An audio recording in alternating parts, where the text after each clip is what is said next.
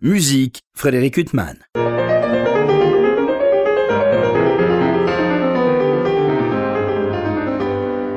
Bonjour Frédéric Huttman au micro, j'ai le plaisir de vous retrouver pour un nouvel entretien. Aujourd'hui j'ai l'immense plaisir de recevoir Salomé Gasselin, bonjour. Bonjour. Alors je vous reçois à l'occasion de l'apparition d'un disque qui est absolument envoûtant, euh, qui s'appelle Le Récit. Euh, vous êtes euh, à la viole de gambe. C'est un, un, disque paru pour la Belle Mirare qui tourne autour de la viole, bien sûr, mais aussi de l'orgue, du clavecin, ce qui est très inattendu en fait. Vous dites dans le texte qui accompagne ce disque, c'est en entendant un orgue que vous avez eu cette idée. Exactement. C'était à Saint-Maximin, la Sainte-Baume, dans le sud de la France, que j'ai entendu cet orgue français, quasiment pas touché depuis l'époque. Bon, il a été restauré évidemment, mais il n'a pas évolué comme les autres orgues euh, ont évolué dans, dans les, les, villes plus riches.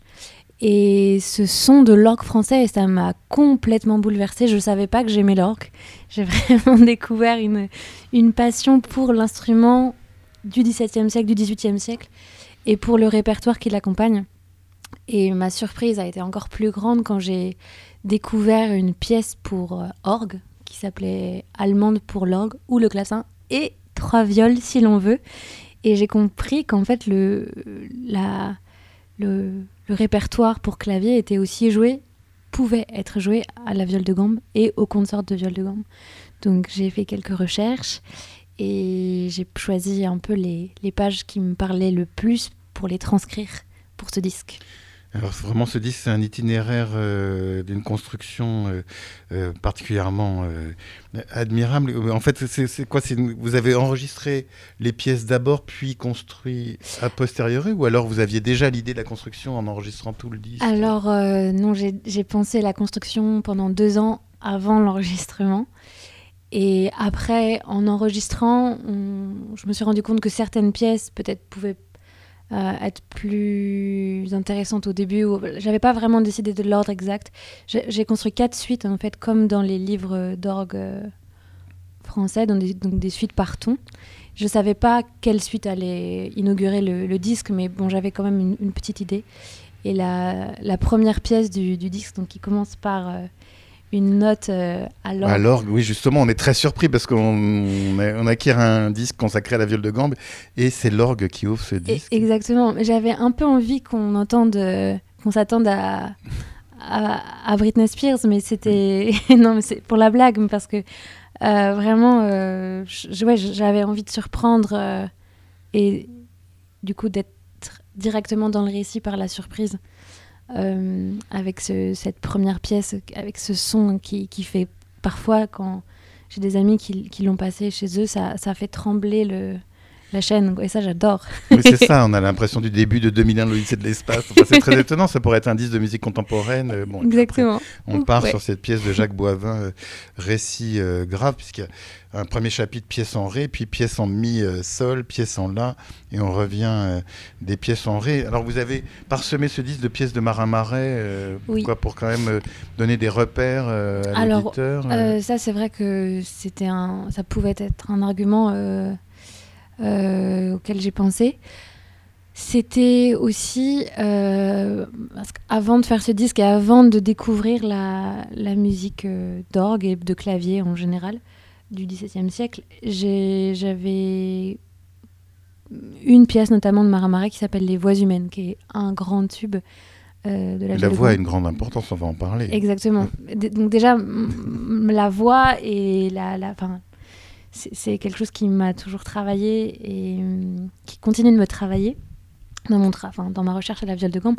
Mais... Euh, c'était en fait pour être très honnête c'est ma professeure à Lyon Marianne Muller quand j'étais élève qui un jour a dit je crois euh, je pense je sais même pas si elle s'en souvient mais que que les voix humaines ça pouvait aussi être euh, si elle doit quand même s'en souvenir les voix humaines ça ça ça fait référence peut-être au jeu de l'orgue parce qu'au 17e il y a un jeu qu'on tire et c'est le jeu des voix humaines et c'est un jeu qui tremble et Marais dans cette pièce il, il cherche toutes les dissonances qui peuvent faire trembler et vibrer vraiment les notes entre elles. Et, et donc j'ai fait un peu une sorte de combo de pièces de Marin Marais qui font référence à l'orgue. Où à la musique ancienne du XVIIe siècle, comme la pavane dans le goût des anciens compositeurs de lutte. D'ailleurs, Salomé Gasselin, euh, puisqu'on évoque beaucoup la voix et votre disque évoque beaucoup la voix, vous citez, euh, puisque vous, avez euh, rédigé le texte qui accompagne ce, disque, et vous dites, enfin j'ai adoré cette phrase, après avoir passé en revue tous les instruments, vous parlez de Mersenne, qui, il explique pourquoi la viole est la plus légitime dans cette quête. Il dit Les passages que l'on exécute sur la viole sont la vraie image de la disposition de la voix. Ceux qui ont, oui, d'excellents joueurs et de bons concerts de viole savent qu'il n'y a rien de plus ravissant après les bonnes voix que les coups mourants de l'archet qui accompagnent les tremblements qui se font sur le manche. Parce qu'il n'est pas moins difficile d'en décrire la grâce que celle d'un parfait orateur. Il faut les ouïr pour les comprendre. C'est magnifique cette phrase. C'est tellement beau.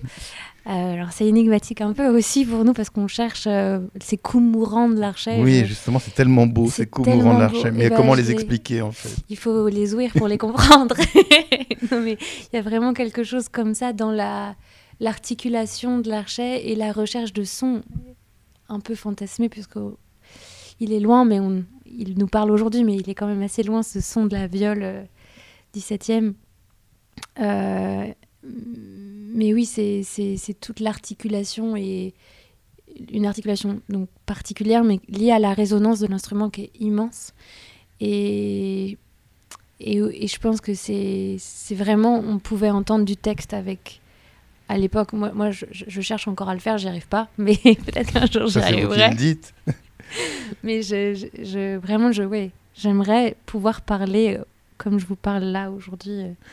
Mais ce que je trouve incroyable, c'est alors vous au départ vous êtes, euh, vous avez étudié le violon et vous avez eu un coup de cœur pour la viole à l'âge de 10 ans. Mais c'est ça que je trouve extraordinaire, c'est que cet instrument, vous parlez de cet instrument du, du, XVIIe siècle, il résonne comme ça chez une, une, jeune fille de 10 ans.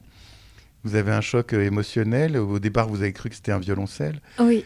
Euh, mais je trouve ça extraordinaire qu'un instrument comme ça, qui soit aussi daté et lié à des époques, puisse trouver une résonance comme ça chez un enfant. Oui. Euh, enfin, je vous cueille à froid. Je euh, non, mais, non, mais c'est bien parce que c'est encore l'émotion, elle est encore là parce que quand j'entends la viole, je suis vraiment. Il y a quelque chose qui m'attire et qui me touche. J'ai presque j'ai les larmes aux yeux. en fait, c'est c'est vraiment un son qui je sais pas comment expliquer, ça n'a rien à voir avec le violoncelle, euh, le, violon, l'alto, enfin avec d'autres instruments à cordes. En fait, c'est ce son-là, cette résonance qui qui fait vibrer quelque chose en moi, je sais pas trop quoi. En même temps, oui, vous, vous appartenez à une génération, euh, nous on est euh, une génération bien antérieure, où la viole a été révélée par des Jordi Saval ou mhm. des noms comme ça, qui ont été presque des révélations, qui a été un peu le Pablo Casals de la viole. Vous, vous êtes arrivé 30 ans après à une époque où justement cet instrument tant lié à, des temps anciens était revenu sur le devant de la scène. Exactement. Donc, vous avez une autre vision en fait. Mais et puis à 10 ans, je pense que bah alors, le son, enfin la matière son, c'est vraiment ce qui m'a complètement fascinée parce que c'est le jour où j'ai décidé d'arrêter le violon, enfin le jour où j'ai dit à ma professeure de violon euh, j'arrête, c'est fini, c'était donc à la fin Mais c'est quoi? C'est parce que c'était un instrument euh, qui vous touchait pas autant bah, que, ce que vous euh, attendiez? Très honnêtement, je pleurais après chaque cours de violon parce que c'était c'était pas peut-être pas le grand amour aussi, mais mais oui, c'était c'était un peu douloureux comme apprentissage. Et donc j'étais tellement ravie de, de, de, de, claquer la porte. Et en fait, je me suis fait bien rattraper. J'ai vraiment, je suis tombée sur ce son. Et, et là, j'ai découvert.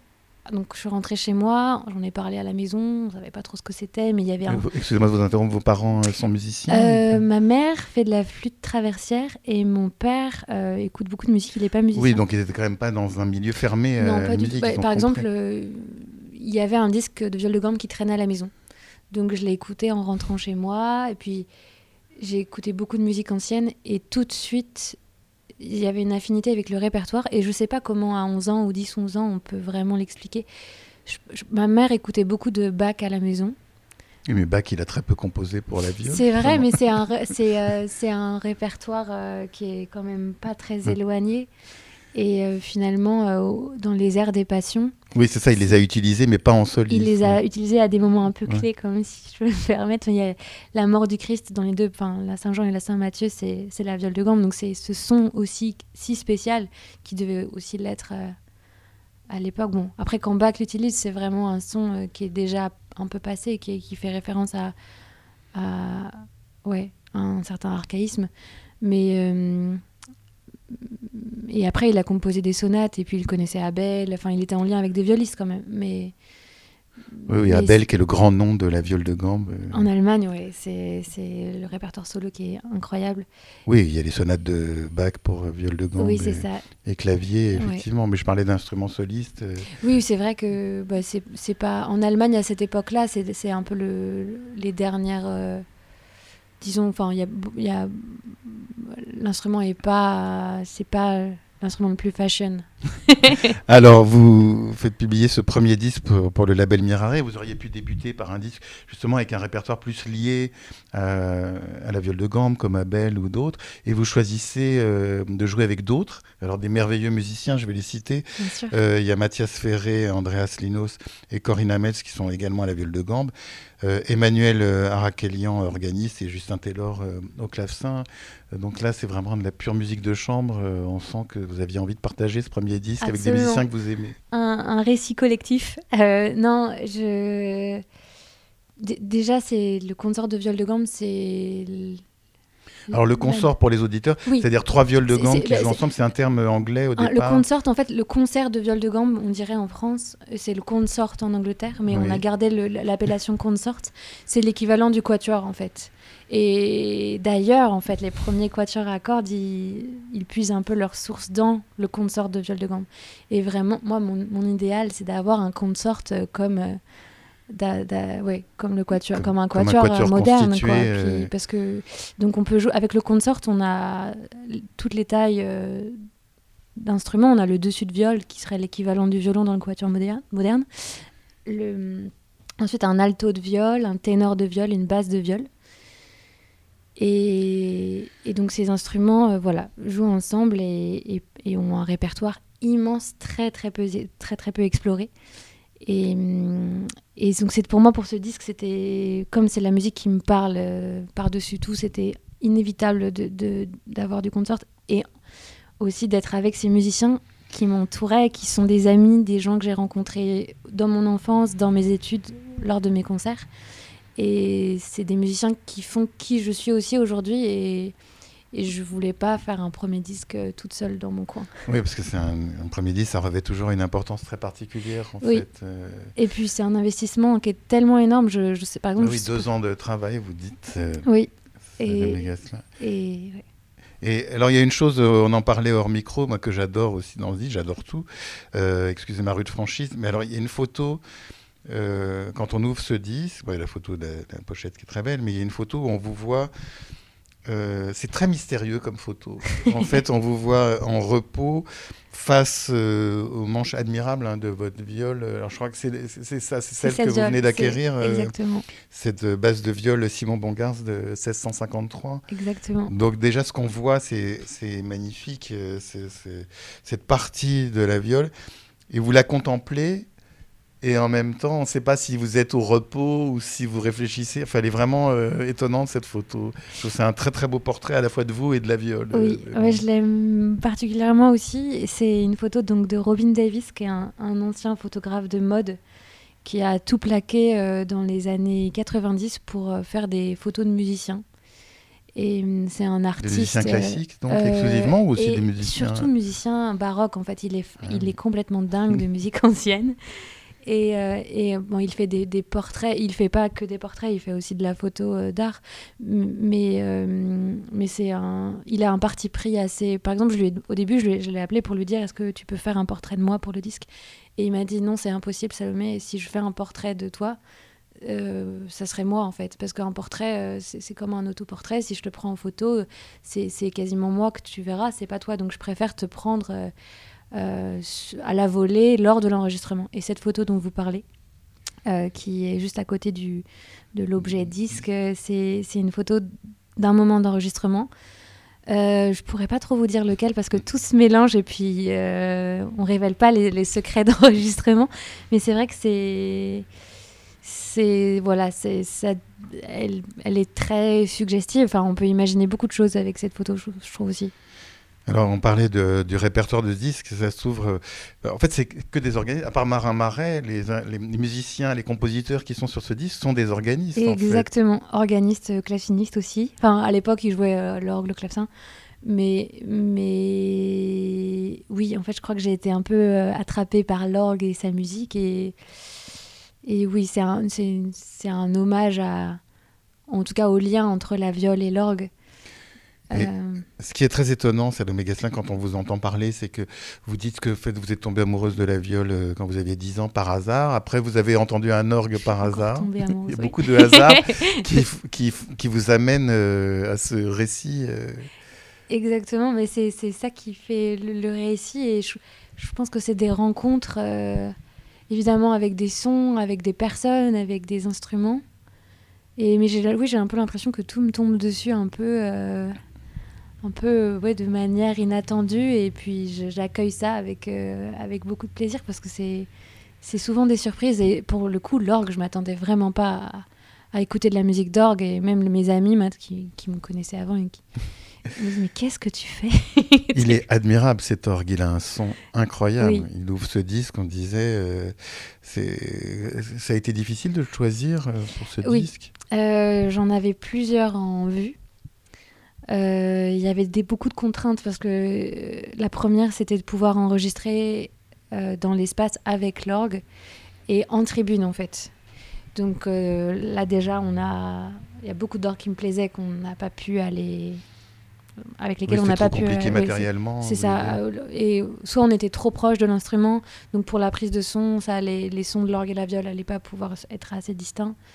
Donc en fait, on a fait des visites euh, d'orgue avec euh, Emmanuel Araquelian, l'organiste euh, de, ce disque, et Hugues Deschaux, le preneur de son, et qui faisait la direction artistique sur ce disque. Et on a choisi ensemble l'orgue de Saint-Ursanne en Suisse, qui est un, orgue incroyable aussi, qui, avait l'avantage d'être, bon ça c'est un peu technique, mais d'être accordé au même diapason que la viole en 415. Parce que selon les orgues, ils n'ont pas tous accordé à la même hauteur.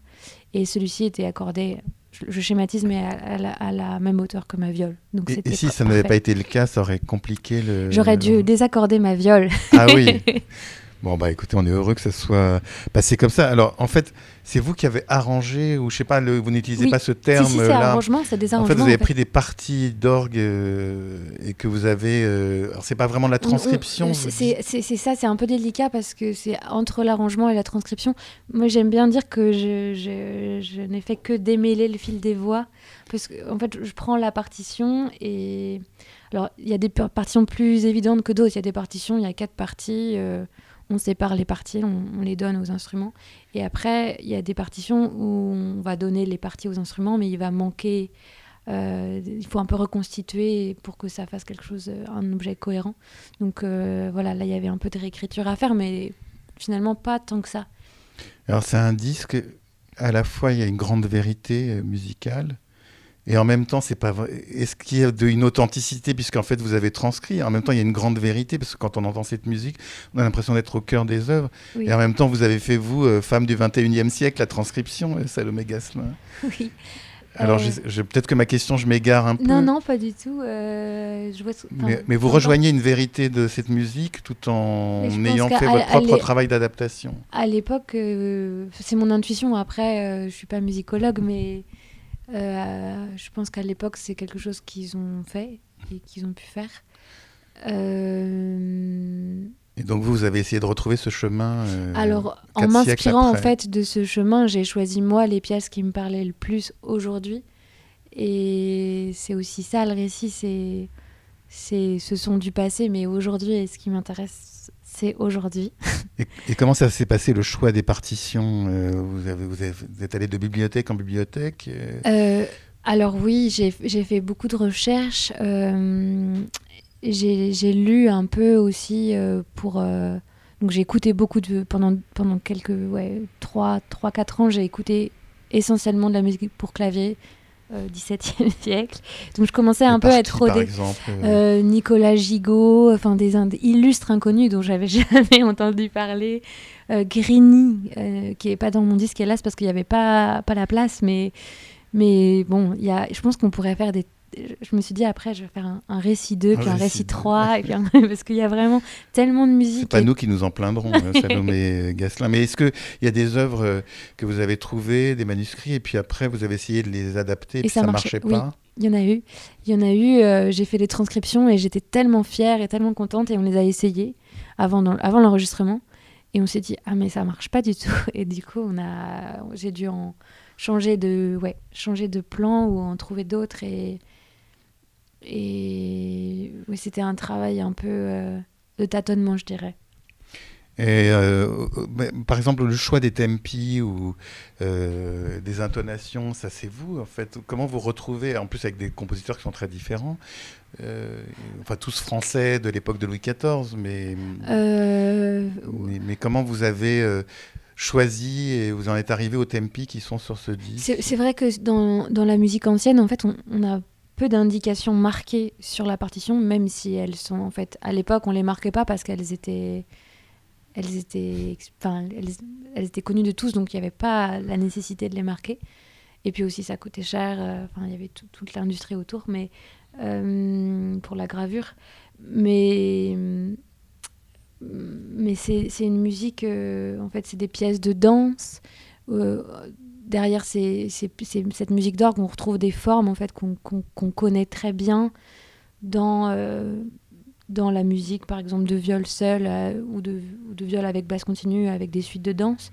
Et donc, en faisant des parallèles, on, peut retrouver quelque chose qui pourrait se rapprocher de ouais, en tout cas quelque chose d'à peu près cohérent. En tout cas pour nous sur le moment, quand on le joue, on trouve ça cohérent. Après, on se dit ah mince, j'aurais dû faire ça plus vite.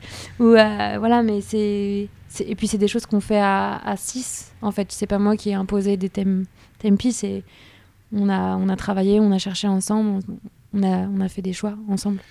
Ce, disque, moi je le trouve merveilleux. Je dois euh, certainement pas être le seul, Salomé Gastin, mais je trouve qu'il y a des perles parmi les perles. Il y a cette pavane de Henri Dumont que je trouve absolument bouleversante. Euh, et il y a des moments comme ça, on est cueilli par euh, des musiques. Bon, tout est très beau, mais il y a des moments particuliers où on est complètement cueilli euh, par l'émotion dans ce disque. Ah, ça, ça, me, touche. c'est vrai que cette pavane, c'est une, une, pièce pour, qui est dans un recueil qui s'appelle le manuscrit Boin, qui est un recueil qui est une sorte de bible de musique pour clavier 17e, avec plein de compositeurs différents. Donc ça, ça m'a permis aussi d'explorer plein de compositeurs que je connaissais pas. Euh, et c'est des pièces pour clavecin qui peuvent être jouées à l'orgue. Et hum, ce qui est drôle, c'est que Henri Dumont euh, était euh, dans la région de Liège, si je ne me trompe pas, à un moment de sa vie. Et on a enregistré juste à côté, à Bolan, dans une petite église juste à côté de Liège. Donc on n'était pas très loin de lui au moment de l'enregistrement. Et ouais, c'est une pièce que j'aime beaucoup. C'est pas ma préférée, mais. ah, pardon. Hein, non, non, elle est très très belle. J'aime beaucoup aussi. J'ai pas voulu vous choquer. Moi, je, elle m'émeut particulièrement. Vous dites que vous avez travaillé durant deux ans euh, sur ce projet, euh, mais en même temps, vous participez, vous jouez avec des ensembles constitués, euh, comme l'ensemble Jupiter ou d'autres. Vous jouez aussi, là, vous avez joué récemment avec l'ensemble Pygmalion. Oui. J'espère que je ne m'égare pas. Non, non, pas du tout. Donc, tout au long de ces. Vous avez joué beaucoup de bacs parallèlement donc euh, tout au long de ce projet. Euh, et, ça fait comment vous, vous arriviez à chaque fois à sortir de ce projet euh, qui vous hante tellement Et bah, c'était un accouchement. si je, ouais, un peu douloureux parce que c'était quelque chose qui, qui, me tenait vraiment à cœur et j'avais envie que que ce soit à la hauteur de ce que j'entendais dans ma tête et donc c'était dur et et oui, enfin, c'est toujours enrichissant de, de, En fait, ça me permet de jouer avec des ensembles euh, comme Jupiter, Pygmalion, Ratas. Euh, oui, puis vous êtes musicienne quand on vous propose de travailler. Exactement, mais, puis, surtout dans les ensembles aussi intéressants. Mais ça me faisait des bols d'air en fait où je pouvais aller faire une musique et puis après me replonger dans ce projet où je cherchais, je creusais, je je construisais, je détruisais et, et du coup c'était bien de pouvoir ne pas euh, enfin voilà sortir de, de, de ce chemin euh, ce long chemin. On va justement à propos de chemin euh, aller vers un autre chemin, Salomé Gasselin, puisque notamment le 2 juin prochain, vous jouerez à la, dans le cadre de ce festival La Cité de la Haute-Voix à Vézelay. Oui. avec Fiona McGone, qui est une merveilleuse musicienne. Alors ça, c'est un tout autre projet. Exactement, ça c'est encore un peu secret, mais on a un projet avec Fiona autour de la chevelure. on a je sais pas à quel point je peux vous en parler sans... Ah non, mais je voudrais euh, pas non, non, non, mais, euh, je peux vous, dévoiliez des choses qui sont encore à l'état de projet, mais euh, comme il est officiellement annoncé c'est pour ça que je me suis permis d'en parler. non, bien sûr. on cherche à, à faire de la musique française du XXe siècle avec un consort de viol de gambe et une voix. comme un quatuor moderne en fait, mais avec un consort, puisque comme on disait tout à l'heure, le consort et le quatuor partagent beaucoup de choses et comme on peut faire euh, les fantaisies de Purcell avec un quatuor moderne.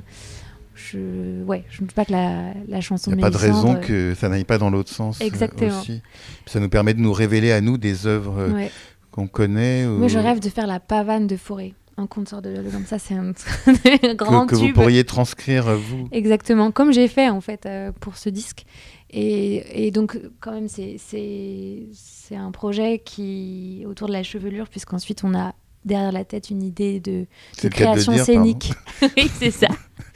de création scénique. Euh, donc, grâce aux cheveux, on, réunit plein de musique et, et des sujets qui, qui nous passionnent. C'est un magnifique euh, thème. Alors, bien sûr, on pense tout de suite à Mélisande. Euh, oui. c'est presque un cliché, mais c'est tellement sublime. comme musique.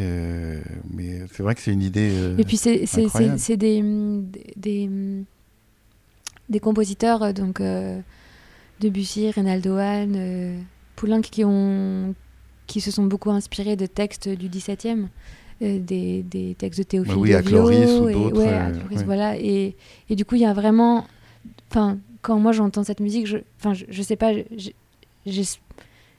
c'est un pari, encore une fois, que peut-être ils essayaient de, de penser une musique, parce que c'est vrai que l'écriture est assez différente quand même, mais peut-être un peu quelque chose d'archaïsant pour eux. Et du coup, le son d'un consort de viol de gamme ici euh, aurait sa place. Et au niveau de la création contemporaine, euh, est-ce que vous en êtes un stade où vous proposez de la création d'œuvres Et j'en ai fait un, un, peu lors de mes études et j'adore ça. Euh, en ce moment, je n'en fais pas assez. je lance un appel. Oui, il faudrait que vous suscitiez des œuvres contemporaine. Parce Mais j'ai travaillé avec euh, un compositeur qui s'appelle Philippe Goutte-Noir, que j'aime particulièrement, qui a écrit euh, des pièces sublimes et peut-être qu'un jour je pourrais les enregistrer, j'espère. Et alors, vos études pour le violon, ça vous a servi quand même après euh, pour jouer la viole de gambe, Salomé Gasselin Oui, donc j'ai fait du violon entre mes 6 et mes 10 ans, quelque chose comme ça. 4-5 ans de violon, 5 ans je crois.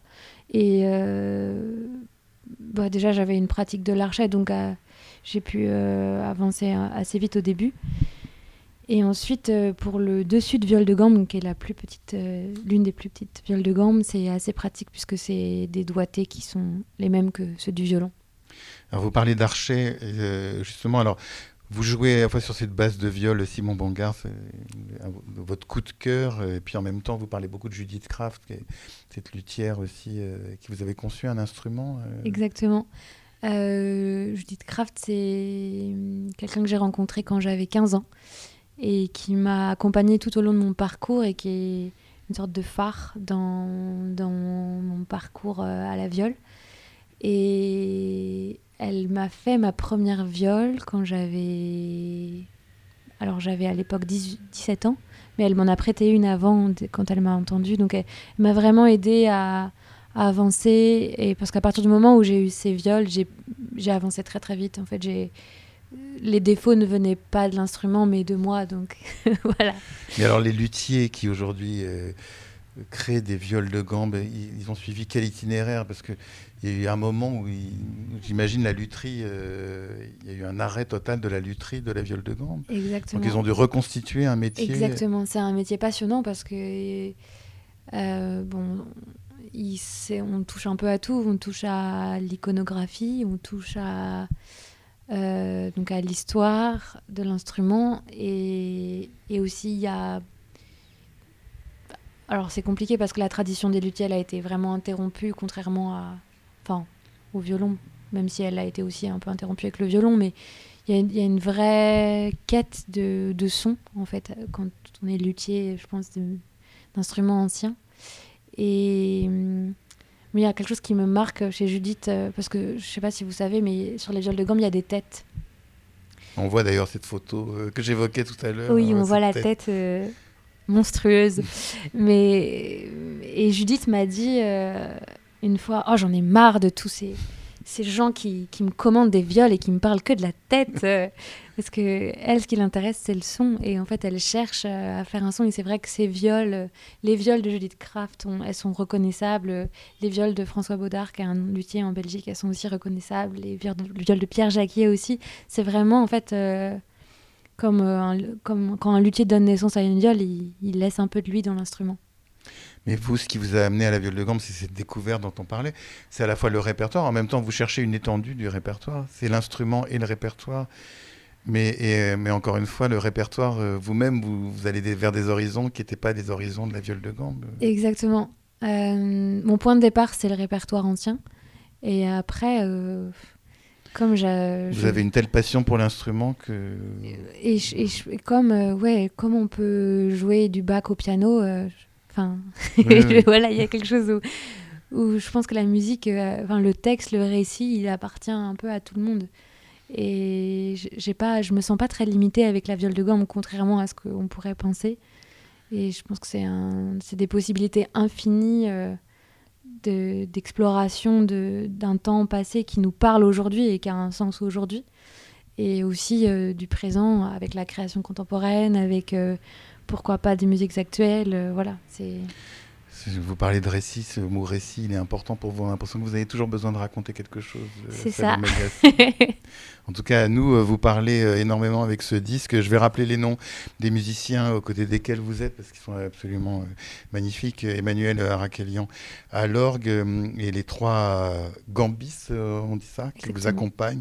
Mathias Ferré, Andreas Linos et Corinna Metz, et puis Justin Taylor au clavecin. Ce disque récit qui vient de paraître pour le label Mirare on pourra vous entendre euh, à Nantes euh, dans le cadre des folles euh, journées avec cette thématique de la nuit. Ça aussi, vous avez des choses à raconter là-dessus. Exactement. on sera à Nantes les 1 et 2 février. 2 et 3. 1 et 2 février avec Emmanuel ouais. et le 3 avec le consort et Justin. et donc on a deux programmes, le récit avant la nuit et un autre qui s'appelle Dorveille. En tout cas, pour ceux qui n'auront pas la chance de vous écouter à Nantes, ou ceux qui auront la chance aussi de vous écouter à Nantes, il y a ce disque qui vient de paraître pour le label Mirare, euh, Récit Salomé Gasselin. Il me reste à vous remercier infiniment d'avoir été mon invité. Merci Frédéric. Pour illustrer cet entretien avec la gambiste Salomé Gasselin, je vous propose de l'écouter interpréter aux côtés de l'organiste Emmanuel Arakelian, des violistes Mathias Ferré, Andreas Linos et Corinna Metz et du claveciniste Justin Taylor, des œuvres de Jacques Boivin, Henri Dumont, Marin Marais et Jean-Adam Guillain. Je vous souhaite une très belle écoute de ces œuvres contemporaines de Louis XIV et une bonne fin de soirée sur RCJ.